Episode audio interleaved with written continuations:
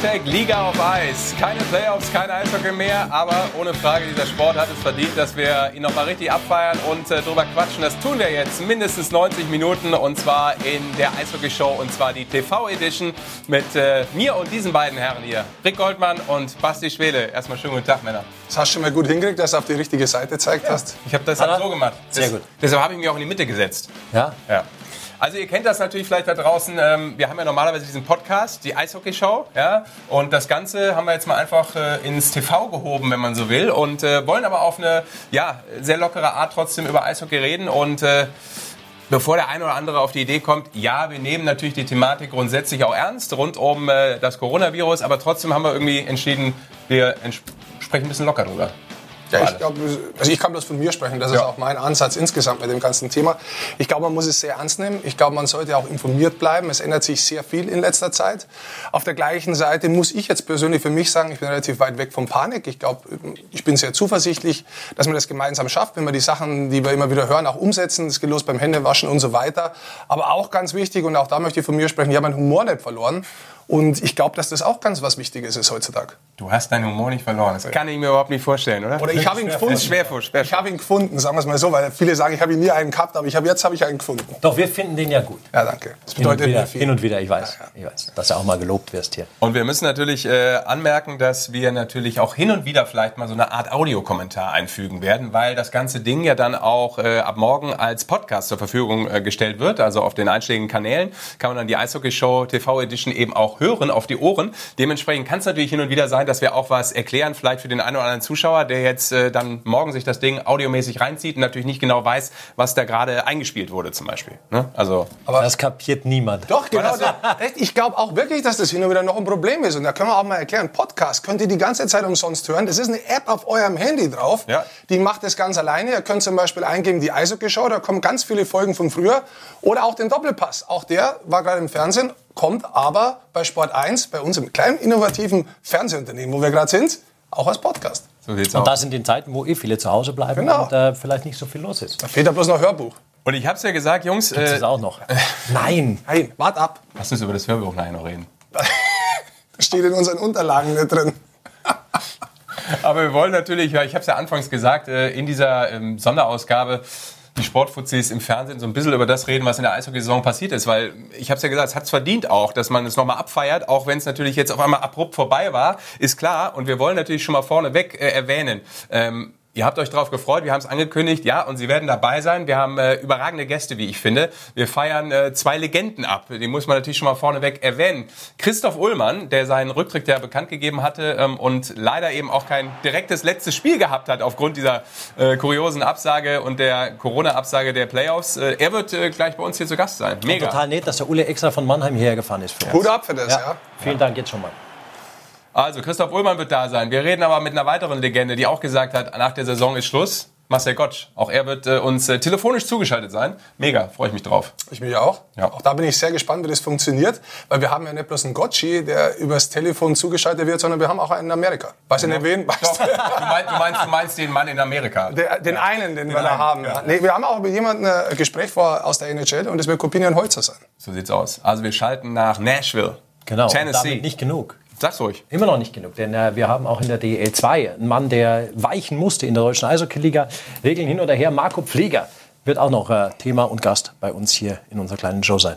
Mega. Also wir haben viel zu besprechen mit unseren Gästen und äh, bevor wir die Zeit schon vorneweg jetzt torpedieren, weil irgendwann ist es ja ausufernd. In meinem Podcast kannst du ja theoretisch senden, bis der Arzt kommt. Ja. Ne? Passiert uns ja immer wieder. Ja. ja. Rick immer. Anarchie, der Timekeeper. Anarchie von der Zeit her zumindest. Ja. Hier, dieser Podcast. Mal schauen, ob wir es hier auch durchziehen. Einen wichtigen Programmhinweis habe ich noch, dafür natürlich. bin ich ja da. Ja?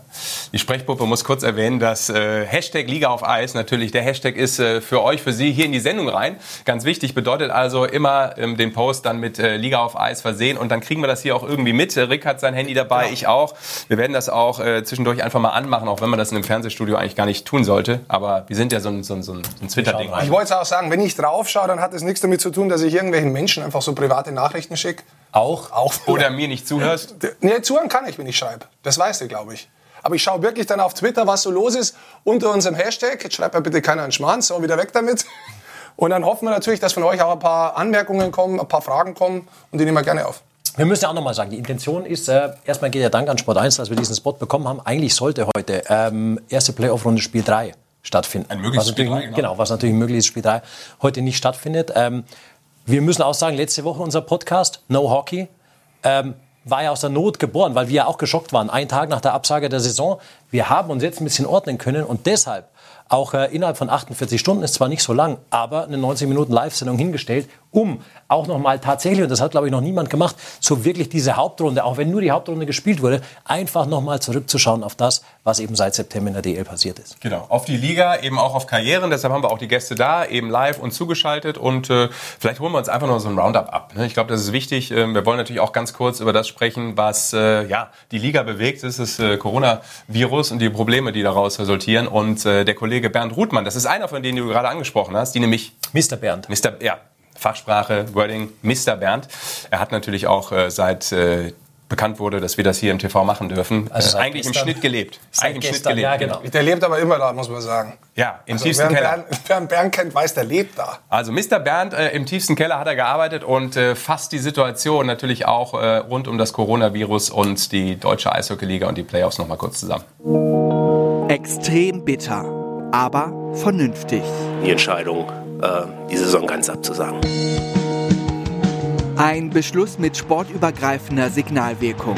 Keine Playoffs in der deutschen Eishockeyliga. Der Höhepunkt der Saison abgesagt. Ich denke, dass der Eishockeysport hier ganz klar äh, Zeichen gesetzt hat, äh, zusammensteht und die politischen äh, äh, Anweisungen und Empfehlungen direkt umgesetzt hat. Ich glaube, das ist unsere gesellschaftliche Pflicht, auch hier für Klarheit zu sorgen und alles zu tun, um die Zuschauer, die Fans, die Spieler und Spielerinnen, alle Beteiligte auch zu schützen. Die Gesundheit der Fans und Spieler. Einer der Gründe, die den Saisonabbruch alternativlos gemacht haben. Drei Faktoren, Wirtschaftlichkeit, sportlicher Wettbewerb und dann auch letztlich wirklich, können wir einen Spielbetrieb gewährleisten und was, was ist dann, ist es das wert, irgendwie dann, dann noch mehr äh, gesundheitliche Risiken einzugehen? Geisterspiele sind im Eishockey undenkbar, denn ohne Zuschauereinnahmen ist der Sport nicht zu finanzieren. Nichts anderes hätten die Veranstaltungsverbote aber bedeutet. Zuerst in Bayern, mittlerweile deutschlandweit. Dass diese Verbote äh, für uns schmerzhaft sind, wirtschaftlich eine Katastrophe sind, darüber brauchen wir, glaube ich, nicht diskutieren. Äh, gilt auch für die anderen Kollegen, für die anderen Sportarten. Wir leben insbesondere von den Zuschauerzahlen. Die Absage der Playoffs ist nicht nur eine emotionale Katastrophe. Für einige Clubs ist die Entscheidung auch finanziell ein harter Einschnitt. Wir befinden uns in wirtschaftlicher Quarantäne und das ist, äh, glaube ich, das Wichtigste, was jetzt, wo wir die Hilfe der Partner brauchen, wo wir äh, aber auch sicherlich die Hilfe der Politik brauchen, wie alle anderen Branchen auch. Äh, wir haben jetzt unseren Teil dazu beigetragen, unsere Veranstaltung abzusagen, wie es gewünscht war. Da ist die Politik in den letzten Tagen ja sehr, sehr großzügig mit Worten gewesen. Und wichtig ist halt, dass das dann halt auch ankommt und auch bei uns kleineren Sportligen insbesondere auch ankommt. Äh, Und wir wissen auch aus leidvoller Erfahrung in den letzten Jahren, Arbeitsrecht, Sozialrecht äh, funktioniert mit den kleinen Profisportligen in Deutschland nicht so ganz perfekt. Also von daher äh, hoffen wir da auch auf ja, unbürokratische Unterstützung von welcher Seite auch, auch immer. Aber da ist sicherlich der Staat in irgendeiner Frage, äh, äh, Weise gefragt. Im Gegensatz zum Basketball ist die Hauptrunde in der DEL abgeschlossen. So stehen mit München, Mannheim, Straubing und Berlin die Teilnehmer der Champions Hockey League fest. Wir haben ein bisschen die glückliche Situation im Unglück, dass wir eine seit Sonntag die Hauptrunde beendet hatten, dass wir eine feste Tabelle zur Verfügung hatten, um die etwaigen sportlichen Fragen, die zu klären sind, zumindest zu lösen. Wir haben in diesem Jahr keinen Auf- und Abstieg. Da haben wir uns vielleicht ein bisschen leichter getan, weil wir halt die abgeschlossene Hauptrunde hinter uns haben und jetzt nicht auf Gedeih und Verderb die Playoffs irgendwie durchprügeln wollten. Erstmals in der 26-jährigen Geschichte der DEL wird es keinen Meister geben. Der deutsche Meister ist der Sieger der Playoffs. Wenn es keine Playoffs gibt, gibt es keinen deutschen Meister. Und bevor irgendjemand diese Diskussion überhaupt hätte anfangen können oder Idee haben können, hat München gesagt, sie wollen auf keinen Fall deutscher Meister sein. Sie möchten nicht am grünen Tisch erklärt werden. Also die Diskussion gab es nicht. A, rechtlich nicht, aber zum Zweiten auch jetzt irgendwie so, so, so eine Krücke zu bilden und zu sagen, wir erklären den Hauptrundensieger zum Meister, wurde überhaupt nicht diskutiert, weil im Vorhinein München sich ich selber fast mit Händen und Füßen dagegen gewehrt hat. Kein Meister, keine Playoffs und wahrscheinlich auch keine Eishockey-Weltmeisterschaft im Mai in der Schweiz. Nächste Woche findet eine Sitzung des Weltverbandes in Zürich statt. Dort wird Franz Reindl mit seinen Kollegen auch über eine WM-Absage diskutieren. Äh, ich denke, dass das so dramatisch ist, dass, dass da mit allem zu rechnen äh, sein wird. Trotzdem muss man ruhig bleiben, einen Schritt nach dem anderen tun, die Sachlage wirklich äh, analytisch angehen, nichts überstürzen, aber auch nichts unterschätzen. Und das wird die Aufgabe sein in der nächsten Woche im Council. Den Eishockey-Fans droht eine lange Sommerpause. Ja, über die WM wollen wir natürlich auch noch sprechen, aber erstmal starten wir, glaube ich, mal mit äh, der Deutschen Eishockey-Liga. Und äh, zunächst mal vielleicht äh, mit ein paar Sportlern natürlich auch, weil die betrifft es ja letztlich. Ja. Ne? Das sind die armen Jungs, die jetzt eben ihren Sport nicht ausüben dürfen, die äh, sich eigentlich extrem wie alle Fans auch auf die Playoffs gefreut haben. Und gucken mal auf ein paar Tweets. Mal Danny von Danny Außenbirken, ja. Torhüter von München. Guck mal, die Saison bleibt es leider, äh, diese Saison bleibt es leider nur ein Traum. Ne? Also, dass er wieder den Meisterpokal in die Höhe stemmen darf. Ja, die Jungs leiden natürlich alle mit. Äh, für die kam das ja auch überraschend. Ich meine, ich glaube, das hat insgesamt jeden so ein bisschen, bisschen hart getroffen, findet ihr nicht? Also ich, ich glaube, man muss mal eins sagen, und auch jetzt bin ich es gerade wieder gehört habe, ähm, ich bin auch einer, der normalerweise Funktionäre gern kritisiert das sehr, sehr kritisch eher sieht, was sie machen. Ich muss mal die Funktionäre im deutschen Eishockey loben, wie schnell sie reagiert haben, wie klar sie reagiert haben und wie sie jetzt auch bei ihrer Linie bleiben. Und das betrifft jetzt als erste Liga, als erste Profiliga. Absolut, betrifft nicht nur die deutsche Eishockey-Liga, sondern auch der deutsche Eishockeybund mit Sportdirektor und mit dem Präsidenten dran. Ich glaube auch, dass die IHF, gesetzt, ja, und ich glaube auch, dass die IHF den gleichen Weg geht. Und das ist der einzige Weg, den du momentan gehen kannst die Wirtschaftlichkeit für einen Eishockey-Club das abzusagen, jetzt gehen wir mal weg vom medizinischen her, trifft Eishockey-Clubs deutlich härter als Fußballclubs. Ja, das muss man ganz klar sagen. Die sind sehr, sehr abhängig von den, von den Einnahmen und vor allem auch von der Präsenz im Fernsehen. Und trotzdem war es für Sie keine Frage, in dieser Zeit sofort zu sagen, hör mal zu, wir spielen nicht. Aber die Frage ist ja auch, wie hart trifft es Sie? Gut, das ist jetzt wirklich schwer, jetzt schon abzusehen. Aber wer sich ein bisschen auskennt, weiß, dass normalerweise die Zuschauereinnahmen, ich sage jetzt mal, bei fast 50 Prozent sind. Bei manchen Clubs vielleicht sogar drüber. das kommt ja. darauf an, wie groß der Club ist. Insofern sind es natürlich Spiele, und das ist ein großer Vorteil, die jetzt nur noch in den Playoffs fehlen. Aber auch eins sage ich, du weißt ja nicht, wann weitergespielt wird und wie weitergespielt wird, wie viele Sponsorengelder noch dranhängen, wie viele Sponsorengelder das noch kommen, wie die Wirtschaftlichkeit sich in naher Zukunft entwickeln wird und was das dann für Auswirkungen für diese Clubs hat. Also ich glaube schon, dass ähm, ich, nochmal ganz kurz zurückzukommen zu den Funktionären, dass sie das einzige Richtige gemacht haben in dem Moment und es auch wirklich als, als Linie durchzogen haben. Das finde ich gut. Ja, die wirtschaftlichen Ausmaße, die können echt dramatisch sein für die Liga. Ne? Also das kann man jetzt noch nicht absehen, ist klar, aber ich glaube nicht, glaub nicht, nur in die Liga, das, das kannst du durchaus ein bisschen größer fahren. Also das wird die ganze Welt betreffen tatsächlich. Deswegen äh, glaube ich, ist der Club so, so ein kleines Ding, das sicher was sein wird. Aber es wird unsere ganze Gesellschaft, unsere ganze Weltwirtschaft, glaube ich, enorm Absolut. treffen und verändern. Absolut, aber wir müssen es ja jetzt auch mal runterbrechen eben auf die deutsche Eishockey-Liga, ja. weil natürlich die Fans auch irgendwie sich Sorgen machen. Ist ja klar, wenn ich jetzt Fan bin von einem vielleicht kleineren Verein, wo ich ähm, weiß, okay, das ist immer eng kalkuliert, du hast es gerade gesagt, ja. es fehlen erstmal mehrere hunderttausend äh, Zuschauer letztlich, äh, wenn ja. du die ganzen Playoffs mal zusammenrechnest. Ähm, je nachdem auch, wer dann weiterkommt und welches Stadion, welches Fassungsvermögen hat. Und das sind ja dann unfassbare Einnahmen. Und mit denen kannst du ja jetzt auch schon perspektivisch gar nicht mehr planen. Ähm, also, also lass uns da, ja auch unglaublich schwer sein. Serge, lass uns da vielleicht nicht ganz so viel schwarze äh, Farbe an die Wand malen. Das ist definitiv so, aber da ist ja viel Spekulation, glaube ja, ich, jetzt stimmt. dabei. Deswegen lass uns da vielleicht nicht ganz so weit gehen. Ich glaube auch, wenn wir von der Wirtschaftlichkeit, die haben wir angesprochen, mal einen Schritt zurückgehen. Auch, dass die Clubs einfach sagen, selbst von sich, wir wollen gar nicht spielen, weil wir sind keine Geisterspieliger, wir sind nicht so ein Sport. Wir wollen die Zuschauer bei uns drin haben. Die Playoffs ist die Geisterzeit, das ist emotional. Und für mich zum Beispiel, ich spiele die Sportart seit vier Jahren, für mich war das eine emotionale Absage. Was spielst du seit vier Jahren? Seit vier Jahren Eishockey dafür. Ja, mit vier Jahren habe ich angefangen. Also 40 Jahre jetzt. Ja. Jahre. Du bist schon so alt. Ich bin das so alt. Heute ist der Tag, wo ich zugebe, dass ich tatsächlich schon über, über 30 bin. Bis jetzt feiere ich ja normalerweise daheim in meinen 29. Geburtstag ja. nach. Jetzt ist es soweit. Jetzt bin ich ein Im April ist es übrigens wieder soweit, ja, für alle, die, die gratulieren wollen. Aber jetzt, lass uns kurz zurückkommen. Ich glaube, ähm, diese, dass die wissen, dass der, der, der Fan wirklich im Eishockey so nah dran ist wegen wenigen Sportarten und das auch so zusammengehört. Auch das ist eine einfach unumgängliche Absage, trotzdem zu sagen, wir wollen keine Geisterspiele, wir wollen nicht ohne Fans spielen. Ich, das zeigt tatsächlich auch die Wichtigkeit, äh, ich glaube, ich wie in der Liga im, im Eishockey überhaupt das Zusammenspiel zwischen Clubs und Fans ist. Und das ja. ist Guter schön. Punkt. Ist schön. Guter Punkt. Das hat echt gut funktioniert. Ist ja auch nur, ich meinte auch eher so nicht, ich will jetzt auch nicht der Schwarzmaler sein, ich meinte auch so, dass Ist natürlich. ja auch ganz die, anders anzogen, ja. dass die Werbeplattform ja auch fehlt. Und das ist ja ein Schaufenster äh, für alles, ne? für, die, für die Playoffs. Und das ist halt bitter, dass das der Liga jetzt fehlt. Also äh, eine Saison, die zu Ende geht oder nicht zu Ende geht, ist immer bitter. Aber Wir können über den Zeitpunkt positiv diskutieren, finde ich, und man kann negativ diskutieren. Du kannst darüber diskutieren, so wie es der Gernot, der es gerade vorher gesagt hat, Gernot Trippke, ähm, dass er sagt, wir haben Glück gehabt, Mhm. weil 52 Spiele die Hauptrunde genau zu Ende war. Das heißt, es gibt eine Abschlusstabelle, dann haben wir halt einmal keinen deutschen Meister. Gibt Schlimmeres im Leben übrigens als das. Aber natürlich können wir auch diskutieren, dass der wichtigste Part, warum man 52 Spiele überhaupt spielt, ist die Playoff. Und die fehlen natürlich jetzt auch. Da kann man auch diskutieren. Aber ich glaube insgesamt, ähm, wie gesagt, die, die Absage ist unumgänglich und alternativlos. Richtig. Und was wir natürlich unbedingt noch ansprechen müssen, ich glaube, da fiebern die Fans ja auch schon hin, ist ja klar. Jetzt weißt du, okay, als Fan auch, als Spieler sowieso auch, ähm, wir haben keine Playoffs, klar, das Thema ist jetzt vom Tisch. Und jetzt denkst du dir, okay, mal gucken, wie lange das geht. Keiner weiß es, in keiner Sportart, in der Gesellschaft, wie du auch gesagt hast, ja auch nicht. Und irgendwie hoffen doch alle, dass die WM stattfindet. 8. Mai wird es losgehen.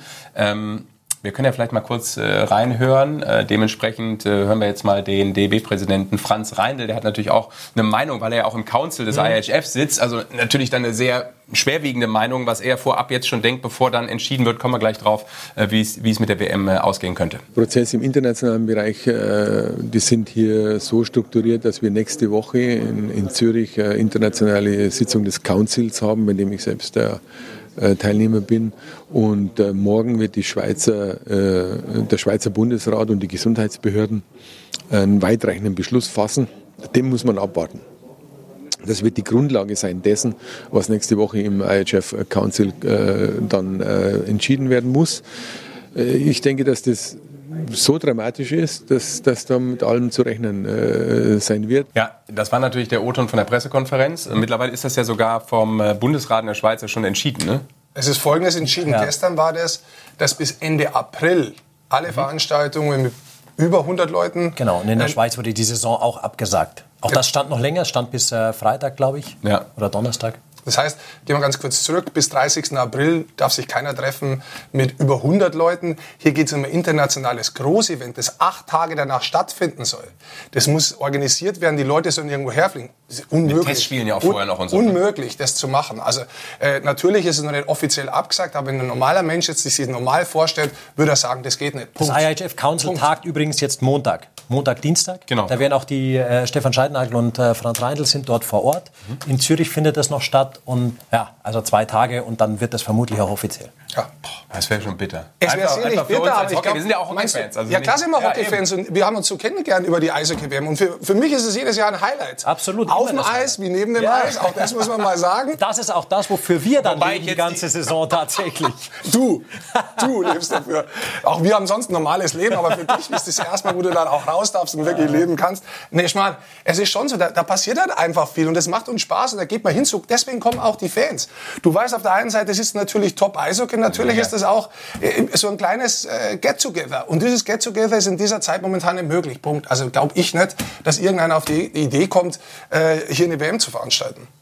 Ich glaube auch nicht dran. Wir entscheiden es nicht. Wir werden es am Dienstag hören, aber Ja. wir sagen ja bloß unsere Meinung jetzt da. Unser Podcast kommt wann? Kommt da raus? Falls wir, da können wir noch schneiden, wenn es nicht stimmt, was wir hier sagen.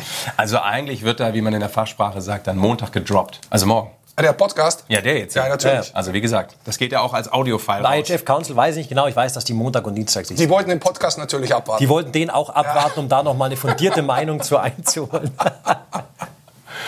so, Ich hat guck Frau geschrieben oder was Ja, ist ich los bei gucke dir? ich guck gerade mal, ob ich hier schon einen Tweet finde, aber den können wir Natürlich. gleich noch einarbeiten. Genau.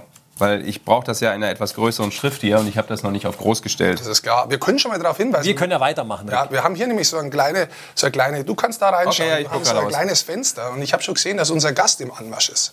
Ja? Ja, der Ulle ist da, der Ulle ist schon da. umgezogen. Auf den freuen wir uns, oder? Ja, Mega. Uli ist ja klasse. Ja, weil er auch unter War auch immer. Hund ist.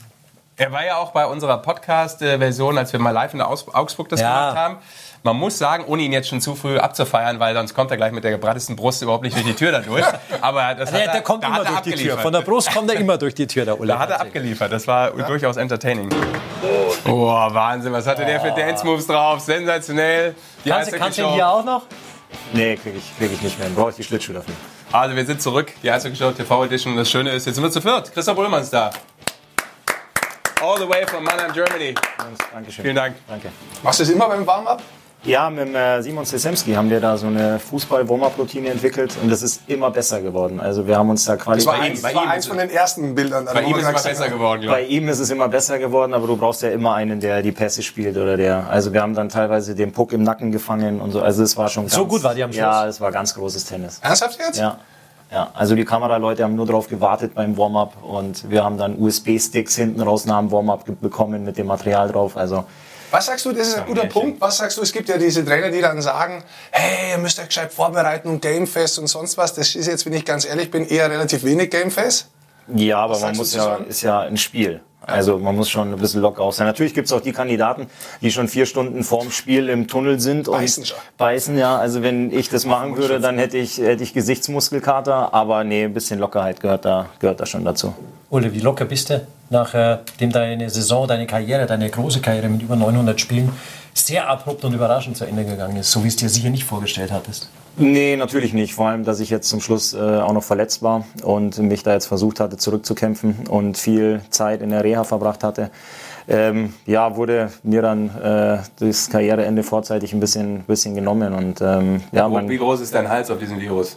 Auch wenn man es natürlich jetzt äh, sagen muss, hey, das ist halt so, Gesundheit, aber man hat ja ein persönliches Empfinden, oder? Bei sowas, wenn man ich die hoffe, dass Karriere der, nicht nochmal ich hoffe, dass der. Hals locker bleibt, was, was den Virus jetzt angeht. Ähm, kann ich nicht beeinflussen. Ich reg mich selten über Sachen auf, die nicht in meiner Hand liegen. Und ähm, wenn es jetzt ein entscheidendes Spiel gewesen wäre, wo du mit gut, gell, wo du mit eingreifen kannst und deinen Stempel aufdrücken kannst, aber in dem Fall konnten wir alle alle nichts machen. Das lag nicht in unserer Hand und jetzt gehst du halt äh, nicht mit einer Ehrenrunde vom Eis, sondern du gehst halt äh, still und heimlich, verschwindest du so ein bisschen, packst deine Tasche und ziehst dann da, ziehst da ab. Und ziehst noch bei uns kurz vorbei. Aber sag mal, nehmen wir uns doch mal mit, wie ist das eigentlich für euch gewesen? Wann habt ihr davon erfahren?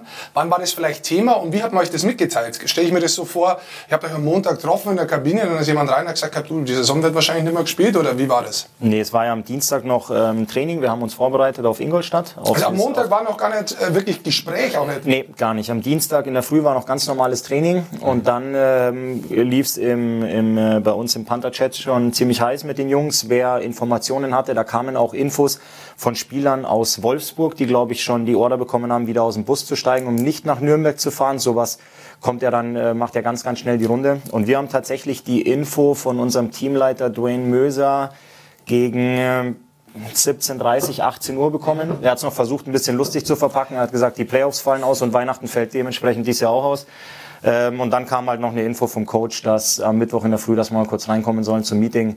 Und dann haben wir uns, äh, haben wir die restlichen Informationen bekommen und dann haben die ersten wirklich angefangen und haben ihre Taschen gepackt. Wahnsinn. Jetzt muss ich sagen, mir hat in der Pause gerade jemand geschrieben und das Unglaubliche ist, ähm, es gibt weiterhin Dopingkontrollen. Das heißt, die Dopingkontrolleure Kontrolleure kommen, wahrscheinlich weil die WM noch nicht offiziell abgesagt ist, und kontrollieren weiter die Nationalspieler. Ja, du hast, hast ja auch weiter diese äh, inoffiziellen Kader oder diese vorläufigen Kader, die stehen ja weiter. Hat der Stefan Scheidenagel übrigens auch gesagt, dass die Jungs alle informiert wurden, sich äh, weiter bereit zu halten, bis es die offizielle Absage von der WM gibt. Krass.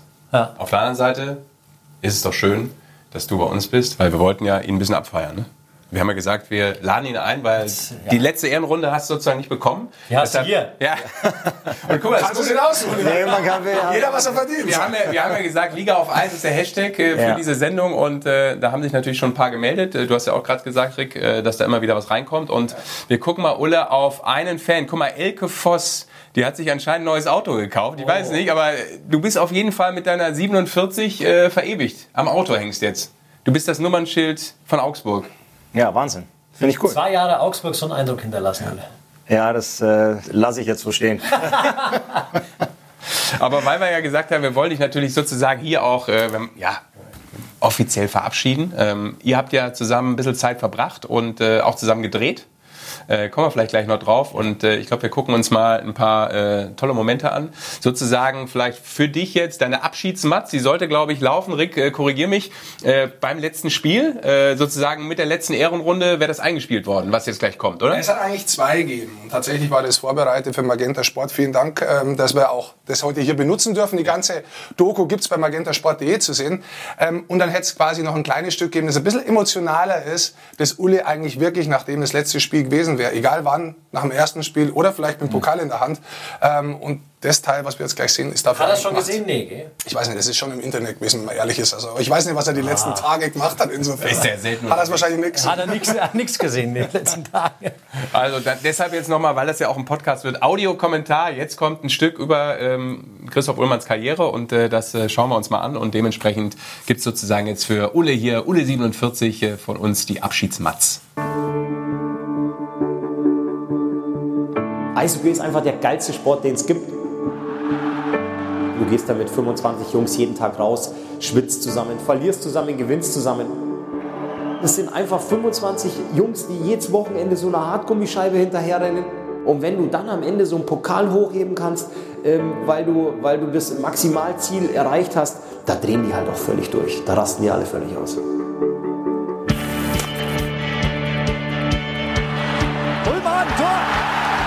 Christoph Ullmann, die nächste Chance! Die Ullmann! Tor! Und sehen Sie mal, wie der sich freut.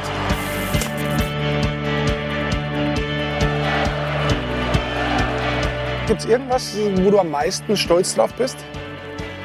Dass ich immer noch gesund bin, dass es mir körperlich gut geht, dass ich da jeden Tag noch rausgehen kann und, und Spaß habe. Jetzt bist du knapp über 900 Spiele. Hast du irgendwann mal nachgedacht, dass du die 1000 voll machst? Nie. Das war nie ein Ziel. Es so viele andere Sachen gibt, die geil waren? Nach dem Check gibt es einfach andere Sachen, die wichtiger sind, ja. Also da brauche ich die, brauche ich die 1000 nicht.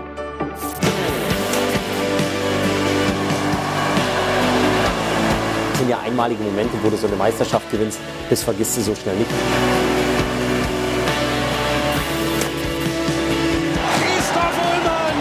151 Tore für Christoph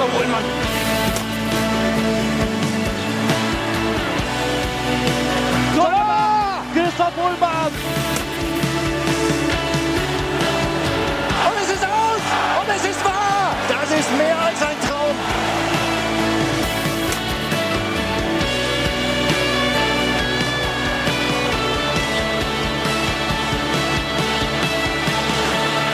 Vielen Dank, äh, liebes Eishockey Deutschland, dass ihr mir vor allem diese Bühne gegeben habt, äh, diese Chance, der zu sein, der ich bin, ähm, das zu zeigen, was ich konnte, mal, mal besser, mal schlechter. Ich habe immer viel, viel Freude gehabt.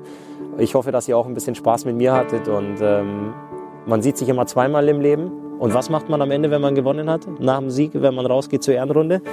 Die Welle. Oh. Hey. Tschüss, vielen Dank.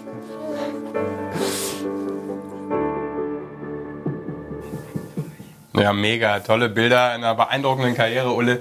Ähm, und gerade schön zu sehen, wie stolz auch die ganze Family ist. Äh, wie packt das ein? Ich gucke so ein bisschen rein. Du darfst, also du darfst hier, wir sind, wir, sind sozusagen äh, die Eishockey-Show der Menschlichkeit und der Ja. Herzlichkeit. Du darfst auch äh, alle Emotionen rauslassen. Wie ist es, wenn man die, die Bilder sieht, die wir gerade gesehen haben? Ja, zu den Emotionen. Ich wollte gerade noch ein paar Taschentücher holen, aber die sind ja leider alle ausverkauft. Nee. ähm, das ist jetzt, ist, jetzt- ist jetzt auch noch ein äh, ähm, Prozess, dass wir das erstmal alle so zusammen verarbeiten müssen. Vor allem, ich war jetzt auch die letzten zwei Jahre weg von zu Hause. Also die Familie war in Mannheim, ich war in Augsburg. Jetzt ist wieder so ein Akklimatisierungsprozess. Also wir müssen uns jetzt erst wieder ein bisschen aneinander gewöhnen und dabei das Ganze dann aber auch ein bisschen aufarbeiten. Also das geht nicht mit äh, Tasche packen und das war's, sondern da werden, denke ich, auch die nächsten, nächsten Tage, nächsten Wochen bestimmt nochmal, ja, die ein oder anderen Situationen, Momente hochkommen und äh, irgendwelche Artikel, die einem äh, zufallen oder zugespielt werden. Jetzt auch dieses wirklich super emotionale Video oder der, der ganze lange Film, der online zu sehen ist. Also ist echt eine unglaublich tolle Erinnerung, ähm, auch für, für die Zukunft, für, für mich oder für uns als auch Familie. Und dann heißt er willkommen im echten Leben. Ich habe es auch nicht schon. er, ja. Keine Sorgen. Ich nehme mal ein bisschen äh, Sentimentalität jetzt raus. Schlechtes Vorbild, wollte ich Ja. sagen. Nee, also es war, es war ein wunderschöner Dreh, aber man muss vielleicht auch ganz kurz über den Dreh ein bisschen was erzählen, dann kommen wir wieder ein bisschen in die gute Stimmung rein. Ja. Ähm, wir haben uns in der Früh getroffen und ich habe mir gedacht, gehabt, ich wollte natürlich die schönsten äh, Szenen von seiner Karriere machen. Und dann baut man alles auf und wir haben rechnen so mit Zeit und dachte so, ja, gut, das wird so 45 Minuten dauern. Und im Endeffekt war es tatsächlich so, wir haben es um die Mittagszeit dreht, der hat bei den Antworten so lang, äh, bei den Fragen so lange Antworten gegeben. Uns ist Licht ausgefallen, der Akku, der war nicht mehr aufzuladen. Wir sind da, glaube ich, zwei Stunden gesessen und am Schluss war bei der zweiten Flasche Weißwein. Und ja, ja gut, das war, das war sein Abschied. Das war Viertel nach zehn Formel. Ja, das kannst du nicht sagen. Nee, schon korrekt sein. In Ja. irgendeiner Zeitzone war es Mittag. Auf jeden Fall sind wir dann da gesessen und die Antworten sind immer länger geworden, ohne Licht am Schluss. Aber es war ein fantastischer Dreh. Und ich möchte eine Frage stellen, weil die habe ich so geil gefunden. Ganz am Anfang, wissen ganz viele Leute nicht diese Geschichte. Du, wie du Köln verlassen hast, wie es dazu gekommen ist. Kannst du das kurz fassen und mal erzählen? In deiner Karriere, wo du den Durchbruch geschafft hast und warum? wo ich von Köln weg Ja, bin, wie das passiert ist. wie das passiert ist, ja. Also Köln war ja mein, mein Ein und Alles, mein Zuhause. Ich bin damals da zur Schule gegangen und ich hatte ja den Traum, im, in, der, in der Köln Arena zu spielen, für die Haie zu spielen. Das war ja immer das, äh, was ich vor Augen hatte, was mein Ziel war. Ich sehe die Lampen hier auch schon ausgehen. Und dann hat der, ähm, hat der Hans Zach, ja, das meinst du, gell? Ja, genau, Hans, äh, Hans Zach eines Tages mal zu mir gesagt, ich muss auch wirklich sagen, ich weiß, dass der Hans ja auch viel guckt und viel liest und ähm, dass ich ihm da heute auch sehr dankbar bin, hat eine Mannschaftsbesprechung, die er gehalten hat, am Ende des Meetings gesagt, dass ich nicht mehr kommen brauche, dass er mich nicht mehr im, im Training braucht, nicht mehr im, im Spielbetrieb einsetzen wird. Ich könnte aber den Kraftraum nutzen und könnte mich dort für einen neuen Arbeitgeber vorbereiten. Und da bin ich dann ja nach Hause gefahren, habe Rotz und Wasser geheult und war, ja, meine, meine Seifenblase ist da in dem Moment so ein bisschen, bisschen zerplatzt. Und ich bin alt warst du? 19. 19 und dann bin ich heimgefahren, hab äh, wirklich war fertig und habe das aber dann angenommen und habe damals gesagt, dir werde ich zeigen. Also ich werde mich ich werde mich durchsetzen, aber letztendlich war es ja von ihm so gewollt, dass ich es mir selber beweise, dass ich den Durchbruch schaffe und ich musste einfach weg aus meiner Komfortzone, aus dem Köln, wo ich viele Freunde hatte, viele Bekannte, ein äh, fast schon familiäres Umfeld und er wollte, dass ich mich einfach aufs Wesentliche, aufs Eishockey konzentriere. Das war eigentlich in dem Moment so ein Arschtritt, wo er mich aus allen Wolken gerissen hat, der mich aber dahin gebracht hat, letztendlich, wo ich mich entwickeln konnte, wo ich damals dann ähm, so durchgestartet bin und das war dann die, die Zeit in Mannheim bei den Adlern. Und das Jahr drauf hat er dich gleich zur WM eingeladen. Hat er mich zur, nee, zur, zur, das war, damals gab es den Swiss Cup noch. Es gab ja immer im November den Deutschland Cup, im Februar den Swiss Cup. Und dahin hat er mich ja eingeladen. Da kam ja die schriftliche Einladung, die ich ausgedruckt habe, mit der ich in die Geschäftsstelle gegangen bin und gesagt habe, ich möchte da nicht hin, ich äh, traue dem Braten nicht. Und, So, aber letztendlich. Da, da scherzt einer schön. Ja, und letztendlich hat er mich dann aber zur Seite genommen und hat ihm gesagt, dass ihm meine Entwicklung sehr, sehr gut gefällt und äh, dass, er, dass er stolz drauf ist, wie ich mich, wie ich mich ja, sportlich durchgesetzt habe und dass es ihm Spaß macht, mir zuzusehen. Er war ja immer noch Trainer bei den Kölner Haien, haben dann gegeneinander gespielt und meinte auch, dass ich es mir absolut verdient habe, bei, bei der, im Kreis der Nationalmannschaft zu sein. Damals war, du warst ja auch noch da. war noch da, ja. Äh, Stefan Ustorf, äh, Jan Bender, also da waren ja ganz viele von den, Entschuldigung, wenn ich das von den alten Haudegen und ich war einer der, der ganz Jungen, die damals da reingekommen ist in dieses etablierte, intakte Team und, aber da hat er Und auch das hat das Team noch vertragen, wie er gekommen ist. ja, genau. So intakt war das. Aber das war so, wie, wie halt Hans Zach auch war. Also er hat dich ordentlich zusammengeschissen, hat dich aber nie, nie wirklich fallen lassen. Äh, ja, ja. Aber er hat dich auch nie wirklich hochfliegen lassen. Er hat dich schon auch schnell wieder runtergeholt, wenn es mal zu gut, zu gut Können wir noch bei Geschichten auch bleiben? Natürlich. Weil durch diese Einladung zur Nationalmannschaft bist du ja, weil wir es vorhin äh, AEV 47 gesehen haben, ja auch zu deiner Rückennummer gekommen, richtig? Richtig. Ich habe ja früher die 17 gespielt im Nachwuchs und auch mein erstes Jahr beim beim KIC äh, 2002, als die Heiß letzte Mal deutscher Meister wurden, hatte ich auch noch die 17. Dann musste ich ins, äh, ins Büro zum Abschlussgespräch. Ich hatte den Meisterpokal mit nach Hause genommen, weil ich der Jüngste war und die Älteren gesagt haben, Ulle, Meisterpokal mitnehmen und zusehen, dass der morgen heil in der Geschäftsstelle ankommt. Auf dem Weg zur Geschäftsstelle bin ich aber in meiner Schule vorbei und bin damit einmal über den Pausenhof gelaufen.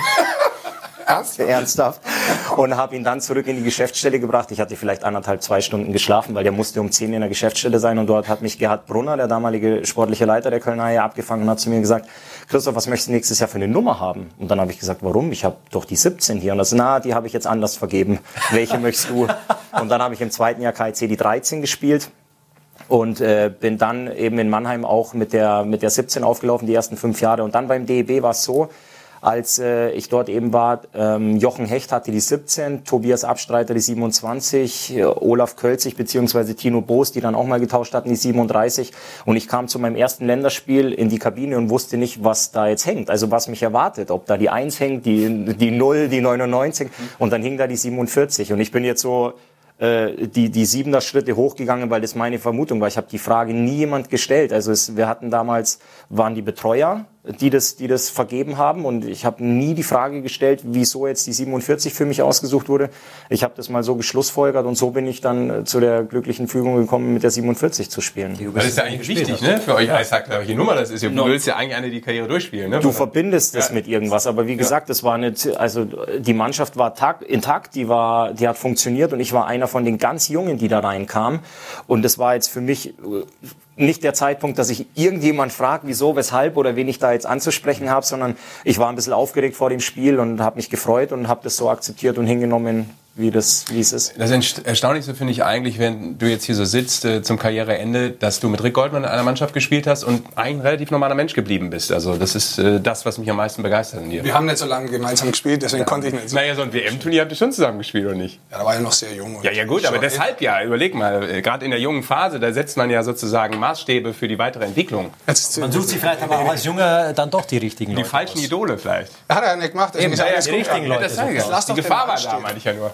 Aber wenn man so unkommentiert, finde ich gut. Schau, wie er weiter, wie er weitermachen will hier. Wie Erik weitermachen will. Ja, ich möchte mehr über den Ulle sprechen. Also ich meine, ich glaube, das ist interessant. Wenn du auf der, wir haben auch gesprochen gehabt, wenn du auf deine Karriere zurückblickst, was ist das, wo du vielleicht am meisten stolz drauf bist? Warst dabei, Halbfinale 2010 daheim, hast die meisten Tore in der Franchise von den Adler Mannheim, hast äh, drei, drei, Titel, drei Titel mhm. genau, dreimal Deutscher Meister. Was ist so, wo du sagst, das ist geil? Was auch nicht viele haben, über 200 DL-Tore. Einer der erfolgreichsten Torjäger. Und mal vier Tore im Derby gegen ähm, Düsseldorf, ne? Mhm. Mit dem KC, ja. Ähm, ich habe da in dem Videoclip gesagt, ich bin froh, dass es mir gut geht, dass, es, äh, dass ich gesund bin, dass ein Arzt für mich nicht die Entscheidung treffen musste, dass es mit der Karriere nicht weitergeht. Da bin ich äh, stolz drauf, dass ich drei Titel gewinnen konnte. Das äh, freut mich auch sehr. Ähm, vor allem ähm, die, die lange Durststrecke bei den Adler Mannheim, als wir die 2015 beenden konnten das hat uns dann schon sehr, sehr stolz gemacht, wenn man auch weiß, wie die Organisation nach Erfolg gelächzt hat in, in den Jahren. Ähm, als ich allerdings mein erstes DEL-Profi-Jahr bei den Kölner Haien gespielt habe, sind wir direkt deutscher Meister geworden. Ich hätte nie gedacht, dass wenn ich 19 oder 20 Jahre später mal über meine Karriere spreche, dass man im gleichen Atemzug auch sagt, dass das bis dato der letzte Meistertitel der Haie war, weil das, das ja eine, eine Organisation ist, die eigentlich auch von, von mhm. Erfolg und von, von Sternen auf dem Trikot ähm, gepflastert jetzt nicht unbedingt, aber die lebt davon eigentlich, lebt ja. eigentlich, genau. Und, ähm, aber ja. weil du es gerade schon angesprochen hast, Gesundheit. Auch wir haben das natürlich äh, mitgekriegt damals, diesen Check. Ich glaube, diesen Check, wo du bewusstlos warst, das war schon ein großer Einschnitt in deinem Leben. Also man muss jetzt Jahr im Viertelfinale. Ja, genau. Ja. ja, auf jeden Fall. Also weil das du gehst ja, du gehst ja die Spiele raus und Eishockey ist ja ein fairer Sport. Also das ist ja, man sieht es ja Gott sei Dank sehr, sehr selten, dass jemand mit der Trage vom Eis geholt wird oder dass wirklich äh, schwerwiegende große Verletzungen, vor allem auch Kopfverletzungen mit dabei sind. Ähm, aber du sagst es schon, das war bei uns zu Hause aber auch ein, ein, ein großes Thema familiär. Auch in der Entscheidungsfindung die Karriere dann zu beenden, war das natürlich auch ein, ein großes Thema. Und ähm, wenn du eben mal das Eisstadion verlässt äh, im Krankenwagen mit Blaulicht und dich nicht mehr daran erinnern kannst, wie du überhaupt äh, vom Eis und in den Krankenwagen reingekommen bist, ähm, bist du natürlich heilfroh, wenn du dann wieder gesund auf zwei Beine zu Hause reinlaufen kannst und äh, wirklich noch alles funktioniert. Und, ähm, Hättest du jemals geglaubt, dass das Thema Tod als Profisportler, was in dem Moment ja wirklich nah war, so nah dir jemals kommt zuvor? Nee, auf gar keinen Fall, weil du beschäftigst dich ja mit ganz anderen Dingen. Also jetzt äh, als Eishockeyspieler, bevor du zum Spiel fährst, beschäftigst du dich mit dem Aufbau des Gegners, mit dem Überzahlspiel, mit dem Unterzahlspiel. Ähm, das sind so, was esse ich nach dem Spiel? Ich meine, du warst ja selber Sportler. ähm, aber das, halt, die ja. ganz großen Lebensfragen, genau. Ähm, du gehst ja auch mal zum, zum, zum Busfahrer runter und fragst, haben wir heute eine Kiste Bier oder zwei Kisten Bier für den Heimweg dabei und dann, dass du aber, äh, dass du beim Rückweg gar nicht mehr mit dem Bus drin sitzt. Das war dann, das ist eine Thematik, mit der beschäftigst du dich nicht. Aber ich bin auch immer noch der Meinung, dass Angst ist kein guter Beifahrer. Also das, wenn du aufs Eis gehst und dich damit beschäftigst, was könnte passieren, wenn das, ich glaube nicht, dass, dass, das, äh, dass das positiv auf dich sich auswirkt auf, und auf dein Spiel. Vielleicht, was du sagst, auch ein guter Ratgeber für insgesamt die gesellschaftliche Situation. Angst nie ein guter Ratgeber, trotzdem muss man natürlich auf äh, viele Dinge achten. Wir können ja vielleicht ganz kurz noch, Ole, ähm, weil du jetzt hier sitzt und ja irgendwann auch vorausschaust, mal einen Tweet einbinden. Wir haben ja immer gefragt, äh, macht mit, äh, sehr gerne, äh, liebe Eishockey-Fans, über Liga auf Eis, das ist der Hashtag. Guck mal da, Jan0077. Was machst du nach deiner aktiven Karriere? Das kannst du jetzt noch, äh, bevor wir dann in die Werbung müssen, weil das ja. gehört ja leider heute dazu, leider nicht, aber es gehört ja dazu. Normal wäre ein Podcast, ja. da können wir labern ja. bis zum Ende. Jetzt darfst du nochmal schnell antworten, ob es da schon äh, was Neues von dir gibt. Ja, da gibt's äh, konkrete Sachen. Also ich werde, ich habe gesagt, ich werde im Eishockey bleiben. Ich gehe in, den, äh, in dem Bereich Spielerberater, Agent, ähm, werde da speziell junge Spieler beraten, aber natürlich auch nordamerikanische Spieler. Ähm, so wird, so wird meine Zukunft aussehen. Ähm, ich habe da ein äh, sensationelles Angebot bekommen bekommen von der SMA, nennt sich die. ähm, der Job hat mich gefunden, also ich bin da gar nicht losgegangen und äh, bin da selbst aktiv geworden, sondern das ist ein unglaublich tolles Konzept, was mich sehr überzeugt hat, was ich sehr passend finde und ähm, wo ich mich dann auch so nach der Karriere ein bisschen verwirklichen kann. Aber ich hoffe, dass wir uns auch ab und zu noch mal sehen werden, Ulla, sehen sollten. aber trotzdem noch in den Eisstadien unterwegs. Definitiv, auf jeden Fall, ja. Also Büro, das wird nie so meins werden, sondern ich werde mich, schon, werd mich schon am Wochenende in den Eisstadien blicken lassen. Jetzt hören einige Spieler auf. Ne? Höhenleitner äh, hat aufgehört, äh, Patrick Köppchen hat aufgehört und der Mann, den wir jetzt zugeschaltet haben, den holen wir rein. Ähm, über Bild. Marcel Gottsch ist uns zugeschaltet. Schönen guten Tag. Hallo. Ah, da ist er. Guck mal hinter uns. Ah, hinter uns ist er. Wir hören ihn und wir sehen ihn. Sehr schön.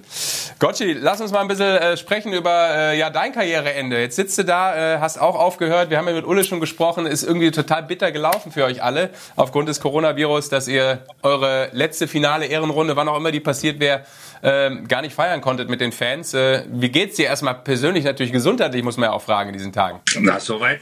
Alles gut. Der Coronavirus hat mich bisher verschont. Ähm, ja, ich denke, mir ging es ähnlich wie im Ulle. Ähm, der Virus hat da einiges durcheinander gebracht, aber na, ich denke, ab dem Zeitpunkt, als ich es bekannt gegeben habe, dass ich ähm, ja, meine Karriere beenden werde, habe ich mich da schon ein bisschen drauf eingestellt. Ja? Und ich bin in das letzte Vorrundenspiel gegangen. So, jetzt mache ich mein letztes Vorrundenspiel und danach geht es nochmal um die Wurst. Äh, habe den Puck mit heimgenommen und ja, dann war auf einmal doch alles, alles beendet klar, komisch und irgendwie, ja, klar, schade und ich hätte es gerne die, die Playoffs gespielt. Aber ich glaube, in der Situation muss man das so nehmen, wie es ist. Und ja, ändern kann man es eh nicht. Wenn es jetzt, ich denke, was gewesen wäre, wo ich hätte was anders machen können oder das durch irgendwelche andere Entscheidungen äh, meine Karriere beendet hätte, dann wäre ich vielleicht ja doch mehr traurig drüber. Aber so, ja, so ist wie es ist und man muss besser daraus machen, denke ich. Ich habe vorher einen, einen Ulle auch schon gefragt, äh, der übrigens schon, weil die Leute ja auch fragen, du hast schon ein bisschen abtrainiert, gell? weil du neben mir sitzt, sieht man schon ein bisschen, dass du sportlich ab, also Jetzt pass körperlich auf. abtrainiert. Marcel springt auch gleich noch auf den Zug auf. Das lassen wir mal so stehen. Ne? Ich war täglich im Kraftraum, so viel kann ich schon sagen. Drin schon, aber du hast nichts gemacht. nee, ganz ehrlich, äh, äh, eigentlich wollte ich eine Gotcha-Frage stellen, Ja. nur dich nebenbei beleidigen, Ja. so wie es gehört. Also ganz normal alles hier. Gotcha, wie, wie habt ihr das in Mannheim mitgekriegt? Wer hat euch das erzählt und war das vorher bei euch zumindest schon so ein Thema, dass die Liga vielleicht vorbei sein könnte? Ähm, ja, ein paar Jungs haben, haben gefragt, ja, ob man was weiß, von wegen, dass was abgesagt wird oder verschoben oder dass wir erstmal pausieren. Und dann haben wir gesagt, nö, also ist mir jetzt nichts bekannt. Und dann auf einmal kamen Nachrichten aus von den Wolfsburgern, die saßen wohl im und oder vor dem Bus und in der Kabine und ja, hatten ihre Auslandstasche dabei, aber durften noch nicht los nach, nach Nürnberg. Und ja, dann waren wir quasi mit denen immer in Kontakt. Und irgendwann kam die Nachricht, äh, ja Jungs, gerade kam der Manager und wir gehen heim. Playoffs zu Ende. Und dann dachte man natürlich erst, das war ein, ein Spaß. Ja, die erste Nachricht, die ich gekriegt habe, war vom Chat Pickard. Und nicht immer alles, was er sagt, stimmt dann auch. Ich habe dann gewartet, bis zwei, gefährlich drei andere Eishockey. Man darf eigentlich die erste bestätigt Aussage haben. fast nie glauben. Vor allem keinem Torhüter glauben. Ja, mit Torhütern ist das immer so eine Sache, aber ne, dann war es tatsächlich so und dann haben wir uns alle blöd angeschaut. Ja. Gotchi, wir wollen ja auch ein bisschen auf deine Karriere nochmal zurückblicken. Und äh, erstmal kam hier übrigens gerade ein Tweet rein, äh, wo ein Fan gesagt hat, ähm, äh, bitte bietet doch mal Christoph Ulmer was zu trinken an. Nee, gibt's nicht. Gibt's nicht. Aber wenn, hätte ich es dir aus äh, dieser Tasse angeboten. Oh, guck mal, da kommt Wasser. Denn das ist äh, eine Tasse, die sozusagen mit äh, Marcel Gottsch in Verbindung steht. Denn äh, Marcel Gottsch war ja ähm, immer in seiner Karriere eine absolute Social-Media-Maschine, muss man Ja. sagen. Der hat ja Posts rausgehauen vom Allerfeinsten. Und einer seiner ersten Posts, ja, hier natürlich das schöne Bild rund um den Meistertitel. Und guckt mal da, ja, Tassengotsch. Tassengotsch, ja, ähm, Tassengotsch Ende. Denn äh, diesen Spitznamen hatte er irgendwann, denn äh, einer seiner ersten Posts bei Social Media war eine Tasse, ein Bild mit einer Tasse. Einfach nur so. Dann wurde da eben ewig aufgezogen von seinen Mannschaftskollegen. Und das ist auch ein Bestandteil im Rückblick äh, vom Kollegen Bernd Ruthmann zu Marcel Gottsch.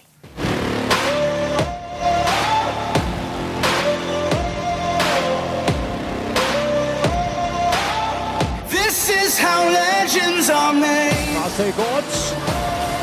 Tor! Und da ist das Tor für Mannheim. Guter Schuss. Schuss. Tor! Tor! Deutschland führt! Marcel Gottsch, ist das wahr? Marcel Gortz, die Vollendung einer großen Karriere. This is how legends are made. Das war ganz am Anfang in äh, Esslingen Klein, Kleinschüler, Bambini-Mannschaft. Ja, hier oben auf dem Tor. Marcel Gott steht mit drei zum ersten Mal auf den Kufen und entdeckt seine Liebe zum Eishockey. Vom Kindergarten und von der Schule dann eine knappe Stunde bis, äh, bis zur Eishalle. Es war teilweise ein bisschen schwierig in der Schule zu erklären. Die Lehrer haben mich halt einmal gefragt, Marcel, hast du dich schon beworben oder was machst du äh, nach der Schule? Und ich habe gesagt, ich probiere erst mal Eishockey zu spielen. Mit 16 das DEL-Debüt für Schwenningen. Ab 2000 spielt Gottsch für die Nationalmannschaft. Das war einfach, hat Spaß gemacht. Ich war da mit anderen, mit anderen Jungs.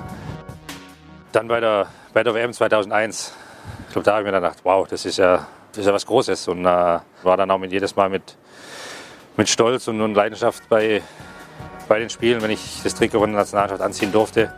Gott spielt 112 Länderspiele und erlebt bei Heim-WM und Olympia die größten deutschen Eishockey-Triumphe. Ja, auf jeden Fall war das ein, ein Highlight.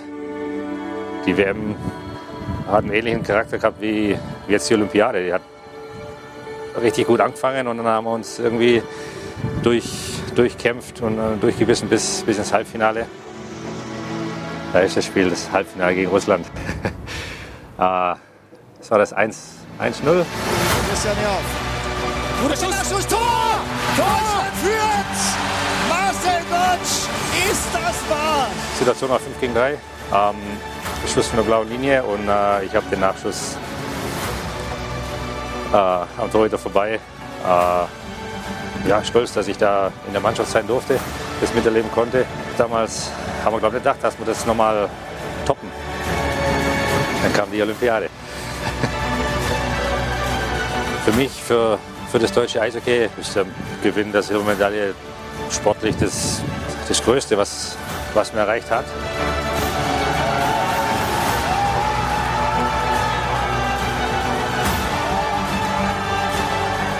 Für mich war dann der Moment, als wir die Medaillen um den Hals gekriegt haben, so der Moment, als dann jeder angefangen hat wieder zu grinsen und sich zu freuen. Und äh, ja, da haben wir ja auch eine schöne Tasse.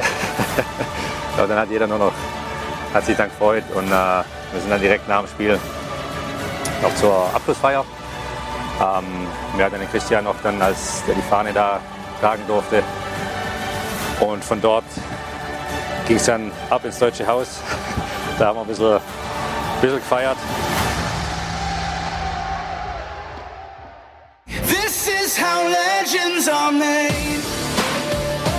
Marcel Gottsch. 699 Spiele in der NHL. Silbermedaillengewinner. Deutscher Meister.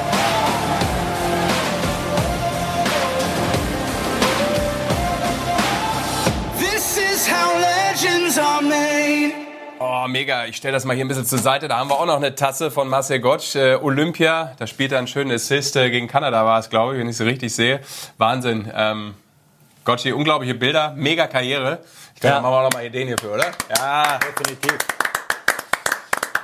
Hut ab. Äh, es kam gerade ein Tweet auch direkt rein, äh, rund um deine äh, Karriere und natürlich den Abschied. Ähm, ein paar Fans oder beziehungsweise ihr Eishockey in NRW, genau, will wissen, ähm, dass ja für euch, Ulle gehört dazu, für einige das jetzt so zu Ende gegangen ist. Gibt es vielleicht ein Abschiedsspiel, wo ihr drüber nachdenken könntet, dass ihr das sozusagen als Team macht? Ein gesammeltes Abschiedsspiel. Du, ich habe da eigentlich gesagt nicht so drüber nachgedacht. Ähm, ich weiß nicht. Ich würde sagen, wir kriegen jetzt erstmal die Situation rum und dann äh, schauen wir, ob da was geht. Aber ich glaube, nach Mannheim kommt doch im Oktober äh, Boston. Wäre das eine Idee? Du als mit, mit fast 700 NHL-Spielen, dass du da nochmal aufläufst? Ich weiß nicht, ob das geht. Boston will ja auch eine Chance haben, oder? Ah, da gibt es hier ein paar Formate, die man sich überlegen könnte, tatsächlich. Auch Marcel für, für so verdiente Spiele. anschmeißen. Wir wohnen nicht allzu weit voneinander entfernt. Dann komme ich mit meinem Sohn vorbei, du schnappst dir dein. Dann spielen wir in deiner Garageneinfahrt, schießen dein Garagentor kaputt und dann könntest du noch eine Wurst grillen. Was hältst du von dem Vorschlag? Das wäre eine Möglichkeit. Ich hatte gestern mein härtestes Spiel, glaube ich. Inliner, Inline-Hockey vorm Haus gegen meinen Sohn. Ich habe fix und fertig danach. Ja, du brauchst immer neue Herausforderungen, auch äh, in der Karriere, nach der Karriere, auch noch ein Stichpunkt. Wir haben es Ulle natürlich auch gefragt, wie sieht's bei dir aus? Ich glaube, du hast es äh, unter der Woche in der Rheinpfalz äh, bei den Kollegen von der Zeitung schon mal ein bisschen verraten. Du wirst im Sport natürlich in irgendeiner Art und Weise ähm, erhalten bleiben. Ist ja mega, solche Aussagen, genau das brauchen wir ja, dass so Jungs wie ihr weiter im Eishockey arbeitet. Was ist da so die Idee? Bist du der Nachwuchstyp oder wo geht's hin? Weiß ich auch noch nicht. Ähm, ich habe schon mal einen Teil oder meinen Trainerschein gemacht, den C-Schein. Dafür, damit darf ich in der Jugend ein bisschen arbeiten. Ähm, und ich bin mit Mannheim in Gespräche. Ich denke, das wird, ja, hat sich jetzt ein bisschen verschoben. Äh, ich denke, da wird man die Gespräche aber in nächster Zeit wieder, wieder führen. Und ich hoffe, dass man, ja, dass man da was, was findet und was für beide Seiten auch passt. Auf jeden Fall extrem wichtig, dass solche Leute wie der Gotchi im Eishockey gehalten werden. Auch für den Nachwuchs tatsächlich. Als Vorbilder und dann auch als Trainer. Weil wenn wir dann noch einen Tweet einbinden, Hashtag Liga auf Eis, äh, dann sehen wir, wie wichtig die beiden waren im Eishockeysport. Für die Fans offensichtlich. Guck mal, Jakob N. DEL ohne Ullmann und Gottsch, für mich wie Fußball ohne Schweini und Poldi. Ja, zwei große Idole auf und neben dem Eis, ihr werdet fehlen. Frage ich mich jetzt natürlich nach dem Tweet, wer ist Poldi, wer ist, äh, wer ist äh, Schweini? Keine Ahnung. Was ist da das Schlimmere?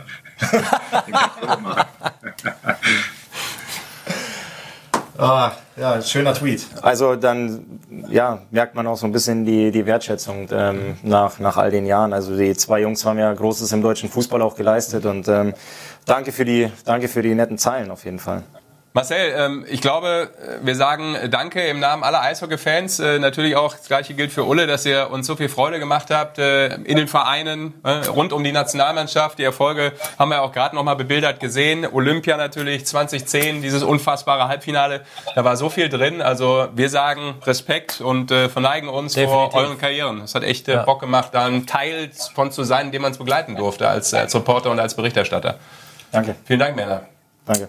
Gotchi, äh, liebe Grüße äh, nach Mannheim und äh, alles Gute für das, was kommt. Äh, wünschen dir toi toi toi und viel Gesundheit. Ganz genau. Danke, euch auch. Macht's gut. Auch die Family. Servus, Servus. ciao. ciao. Tschüss. Servus, ciao. Ja, schön zu sehen, dass äh, wir da hören. auflegen. Ja, genau. Ich muss hier auch auflegen, aber ich bin ja nicht so der Technikgott, aber ich habe es geschafft. Den roten Button habe ich gefunden. Äh, wir wollen äh, natürlich auch jetzt äh, direkt äh, Tschüss sagen zu Christoph Ullmann. Danke, dass du da warst, dass du den Weg auch nochmal gefunden hast, äh, die Kilometer runtergepresst bist auf der Bahn hier zu uns ins Studio. Sehr die gerne. Eishockey Show. TV Edition war mega und äh, ja, wir sehen uns. Also bleib äh, Bürohengst, was auch immer, oder schau bei uns auf dem Eis vorbei ab und zu. Wir turnen da ja auch ab und zu nach wie vor rum. Vielen Dank. Danke. Mega, danke Ulle und wir wollen ganz, Dank, ja. wir wollen ganz kurz, da kannst du gerne noch mit reinschauen, bevor du das Studio verlässt, ähm, auf ein paar kuriose Szenen schauen und äh, ich glaube, bei der einen Szene war sogar Basti Schwele äh, live dran beteiligt, weil ich vermute, er hat es äh, kommentiert. So, Ilya Scharipov, der sucht immer noch den Puck in der Ausrüstung. Also noch keiner hier spielbereit, um weiterzumachen. Und muss jetzt auspacken. Ja, und findet weiter wird äh, gesucht. Und zum ersten Mal können dann auch die Schwinger-Fans hier ein bisschen lächeln. Das dauert schon eine ganze Weile. Wo ist das Ei? Der hat ihn immer noch nicht gefunden. Auch das Tor wird durchsucht. Aber da vielleicht ist Wer hat den Puck gesehen? Er bleibt noch verschwunden, Scharipov. Den haben wir auf jeden Fall schon mal gefunden. Den ersten Puck und Scharipov geht wieder auf die Suche. So hinten hinein und jetzt hat er ihn tatsächlich gefunden. Why do we have to do this? Jetzt gab es die Ansage vom Stadionsprecher, schmeißt alles rein, was er könnt, aber das war mehr in Richtung Mannschaft gerichtet. Und das Publikum hat es wirklich eins zu eins genommen. Was man alles in ein Tor schmeißen kann, manche tun es ja auch mit Flüchtling. Aber das- das du war warst dabei gut. mit dem Puck ne, von Scharipov. Den Puck bei Scharipov. Ja, das hat ja wirklich ein paar Minuten gedauert. Also es war jetzt nur zusammengeschnitten, aber die haben ja wirklich eine Sequenz weitergespielt. Zwei, drei Minuten. Und dann beim nächsten oder übernächsten Unterbruch hat er den Puck erst wieder gefunden in der Hose. Wahnsinn. Endspurt, letztes Drittel, die Eishockey-Show TV-Edition mit Rick Goldmann, Sascha Bandermann und Basti Schwele und gleich unserem Telefongast. Und äh, erstmal zurück, herzlich willkommen. Und wir wollen, glaube ich, sofort einsteigen, oder? Wir holen ihn sofort rein. Wir haben ja gesagt, wir schalten Die Zeit. noch. Ja, die Zeit, genau. Ja, running, running on empty. Ähm, wir schalten nach Nordamerika, nach Nashville. Er war bei den Anaheim Ducks, ist jetzt aber getradet worden, ja vor kurzem nach Nashville zu den Predators. Und deshalb sagen wir aus der NHL herzlich willkommen, denn die ruht momentan auch. Wie sehr ruht er momentan? Corbinian Holzer ist dabei. Herzlich willkommen, Corby. Servus, grüß dich.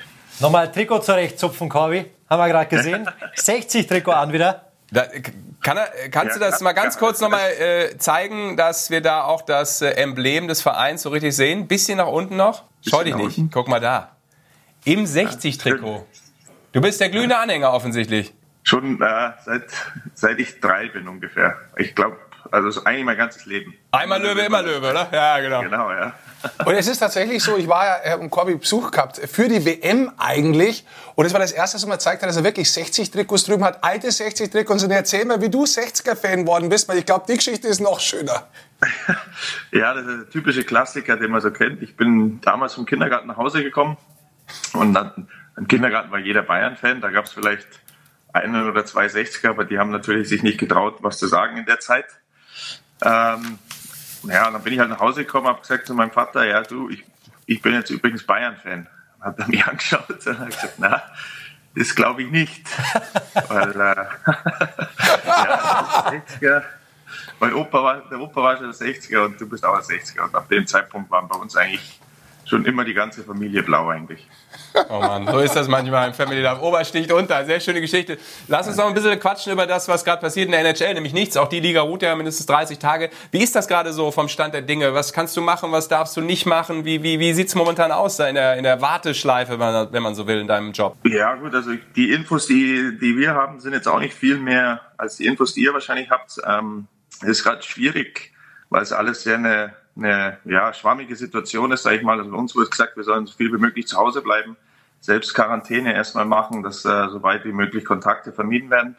Ähm, bei uns sind auch die Trainingshallen zu, also wir können jetzt auch nicht in Kraftraum oder ähm, aufs Eis oder selbst irgendwie Eis mieten. Wir sollen auch vermeiden, irgendwie in öffentliche Fitnessstudios zu gehen, ganz klar. Ähm, ja, das kann ich halt äh, Körpergewichtstraining in, im Hotelzimmer machen, zum Beispiel bei mir. Aber wie gesagt, es ist wirklich äh, eine Ausnahmesituation auch bei uns. Also keiner weiß jetzt auch so richtig, wie, wann und äh, in welche Richtung es dann weitergeht. Aber also ich persönlich oder beziehungsweise ich denke, die meisten Spieler hoffen natürlich, dass irgendwann jetzt dann äh, zumindest die Trainingshallen wieder geöffnet werden, dass wir eventuell dann da dann weitermachen können. Aber ja, wie gesagt, sehr schwierig, das zu beurteilen und sehr schwierig, da jetzt vorauszuschauen und sagen, ja, wie es weitergeht.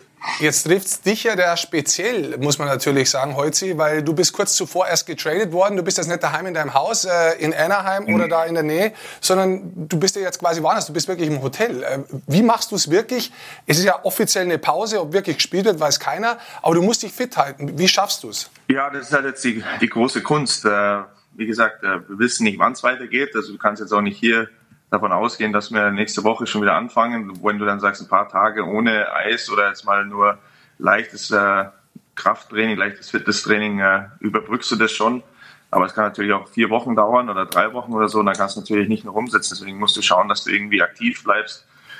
Und wenn es nur ab und zu mal rausgehen ist, äh, zum äh, Kaffee trinken gehen oder so oder einen Kaffee holen, wie gesagt, das ist natürlich auch wieder so eine so eine feine Linie, die da, auf die du achten musst, ähm, wegen den sozialen Kontakten halt. Aber irgendwas musst du ja machen. Also ich gehe schon, versuche ich schon rauszugehen, spazieren zu gehen, zumindest frische Luft, ähm, weil sonst fällt dir hier auch die Decke auf den Kopf. Aber im Großen und Ganzen äh, musst du schauen. Äh, ich muss natürlich jetzt vielleicht nachher mal den Tisch hier auf die Seite schieben und äh, dann fällt mir dann schon was ein, wo du eine halbe Stunde was machen kannst, dass du zumindest äh, mal äh, die Herzfrequenz ein bisschen hochbekommst und äh, ja, dass der Körper nicht ganz einschläft.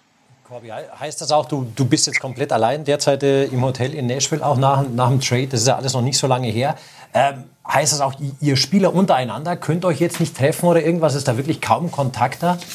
Ähm, wenig. Also ich war jetzt, äh, Freitag war ich mal mit jemand äh, beim Essen äh, bei ihm zu Hause, aber ähm, ansonsten ist schwierig. Die meisten haben natürlich auch Familie und äh, jeder versucht sich da natürlich so gut wie möglich dran zu halten, ähm, dass man am kleinsten Kreis bleibt. Deswegen ähm, ja, bist du eigentlich hau- hauptsächlich auf dich alleine gestellt und bei mir ist natürlich jetzt nicht die ideale Situation, dass ich im Hotel bin, aber ja, es hilft halt nichts, Ausnahmezustand und äh, muss man sich halt irgendwie anpassen. Eine Frage noch, äh, was ja doch was anderes ist in der National Hockey League und ich weiß auch, dass man nicht über alle sprechen darf oder soll, vielleicht von den Vorgaben her trotzdem die Frage. Jetzt ist die Liga offiziell pausiert. Ähm, wie funktioniert der Info Informationsfluss oder wie hat er auch funktioniert, als die Liga pausiert wurde? Wie habt ihr es mitgekriegt und wie werdet ihr jetzt weiter informiert? Also mitgekriegt war, da, da, Donner, äh, Mittwochabend war das, wo die NBA ja den Fall hatte, den ersten Fall mit dem Spieler. Ähm, Und da war eigentlich schon relativ vorauszusehen, dass das bei uns dann am nächsten Tag auch so passiert. Und äh, ja, in der Früh sind wir dann, haben wir gleich die Nachricht bekommen. Wir haben da so eine, so eine Teamworks-App auf dem Handy, wo alle Spieler drin sind und auch äh, die, die Physios und so, haben wir eine, App, äh, eine Nachricht bekommen, dass eben alle Morning Skates ähm, gecancelt wurden und auch äh, die ganzen Team-Meetings. Und äh, dass wir dann ein Meeting im Hotel haben mit dem äh, General Manager, der uns dann äh, soweit äh, ja, die Informationen gegeben hat, was er wusste. War natürlich auch noch alles etwas schwammig. Die haben dann um, glaube ich, 13 Uhr Ortszeit damals äh, eine Telefonkonferenz gehabt mit dem Board of Governors und den ganzen GMs und alles, wo das dann soweit beschlossen wurde. Und wir haben uns dann danach nochmal getroffen, äh, mhm. nachdem das offizielle Statement dann auch raus war, dass die Liga pausiert ähm, und haben dann halt soweit die Informationen bekommen, wie es jetzt erstmal weitergeht, kurzfristig gesehen und äh, wie es dann danach weitergeht, war schwer zu sagen, ob wir dann zum Beispiel gleich mit Playoffs anfangen oder ähm, ja, wir sind mit Pre-Playoffs spielen, was ja doch ein bisschen unfair ist für Mannschaften, die vielleicht draußen sind, aber von den Punkteprozenten her eigentlich drin wären oder überm Strich. Und äh, ja, da ist, äh, wie gesagt, alles sehr schwammig und viel Spekulation und äh, ja, über diese Teamworks-App beziehungsweise per E-Mail kriegen wir natürlich auch von der PA, also von der Players Association, ähm, die, die Infos dann, um äh, zu sehen, ja. wie es weitergeht und was der letzte Stand ist. Ja, ich glaube, da äh, wissen viele Leute gerade wenig und das ist genau das Problem, was alle ja. haben im Sport. Aber äh, Corby, danke für deine Einschätzung und ich kann eins sagen, vertritt weiter schön die deutschen Eishockeyfarben in äh, Amerika, in den USA und natürlich auch die deutschen Fußballfarben offensichtlich, wie wir sehen. Ja? Corby, danke für deine Zeit, alles Ciao, Gute. Genau, liebe Grüße ja, nach Nashville, danke, dir. Danke euch, bis dann. Ciao, ciao Corby. Ja, interessant, ne? wie so Sportler sich eben dann äh, irgendwie diesen Situationen jetzt momentan anpassen müssen. Das betrifft natürlich äh, auch die Jungs in der deutschen Eishockeyliga, in der NHL haben wir jetzt gehört. Wir wollen aber auch mal in der DL2 nachhören mhm. und haben ja schon angekündigt, wir wollen mal mit Marco Pfleger telefonieren, der ja für Bad Tölz spielt, bei den Löwen dort, einer der absoluten Topscorer äh, war in der abgelaufenen Saison bisher. Marco ist uns zugeschaltet. Servus, grüß dich. Servus, grüß dich. Ja, schön, dass wir die Möglichkeit haben, dass du auch noch Zeit hast für uns hier in die Eishockey-Show, die TV-Edition.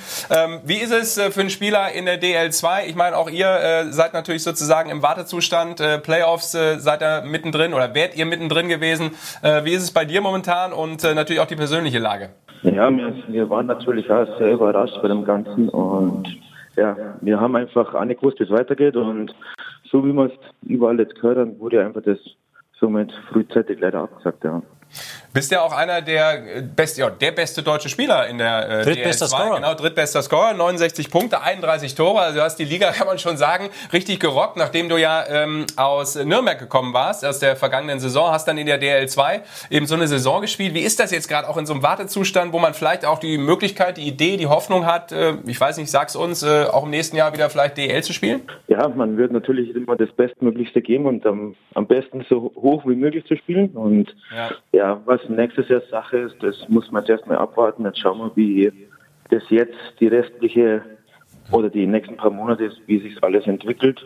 Weil ich glaube, für jeden war das jetzt ein Schlag mit dem, mit der gesundheitlichen Situation hier in Deutschland oder überall auf der Welt. Und ich glaube, jetzt momentan gibt es wichtigere Sachen oder Dinge, die man klären muss. Und dann schauen wir ob, optimistisch nach vorne.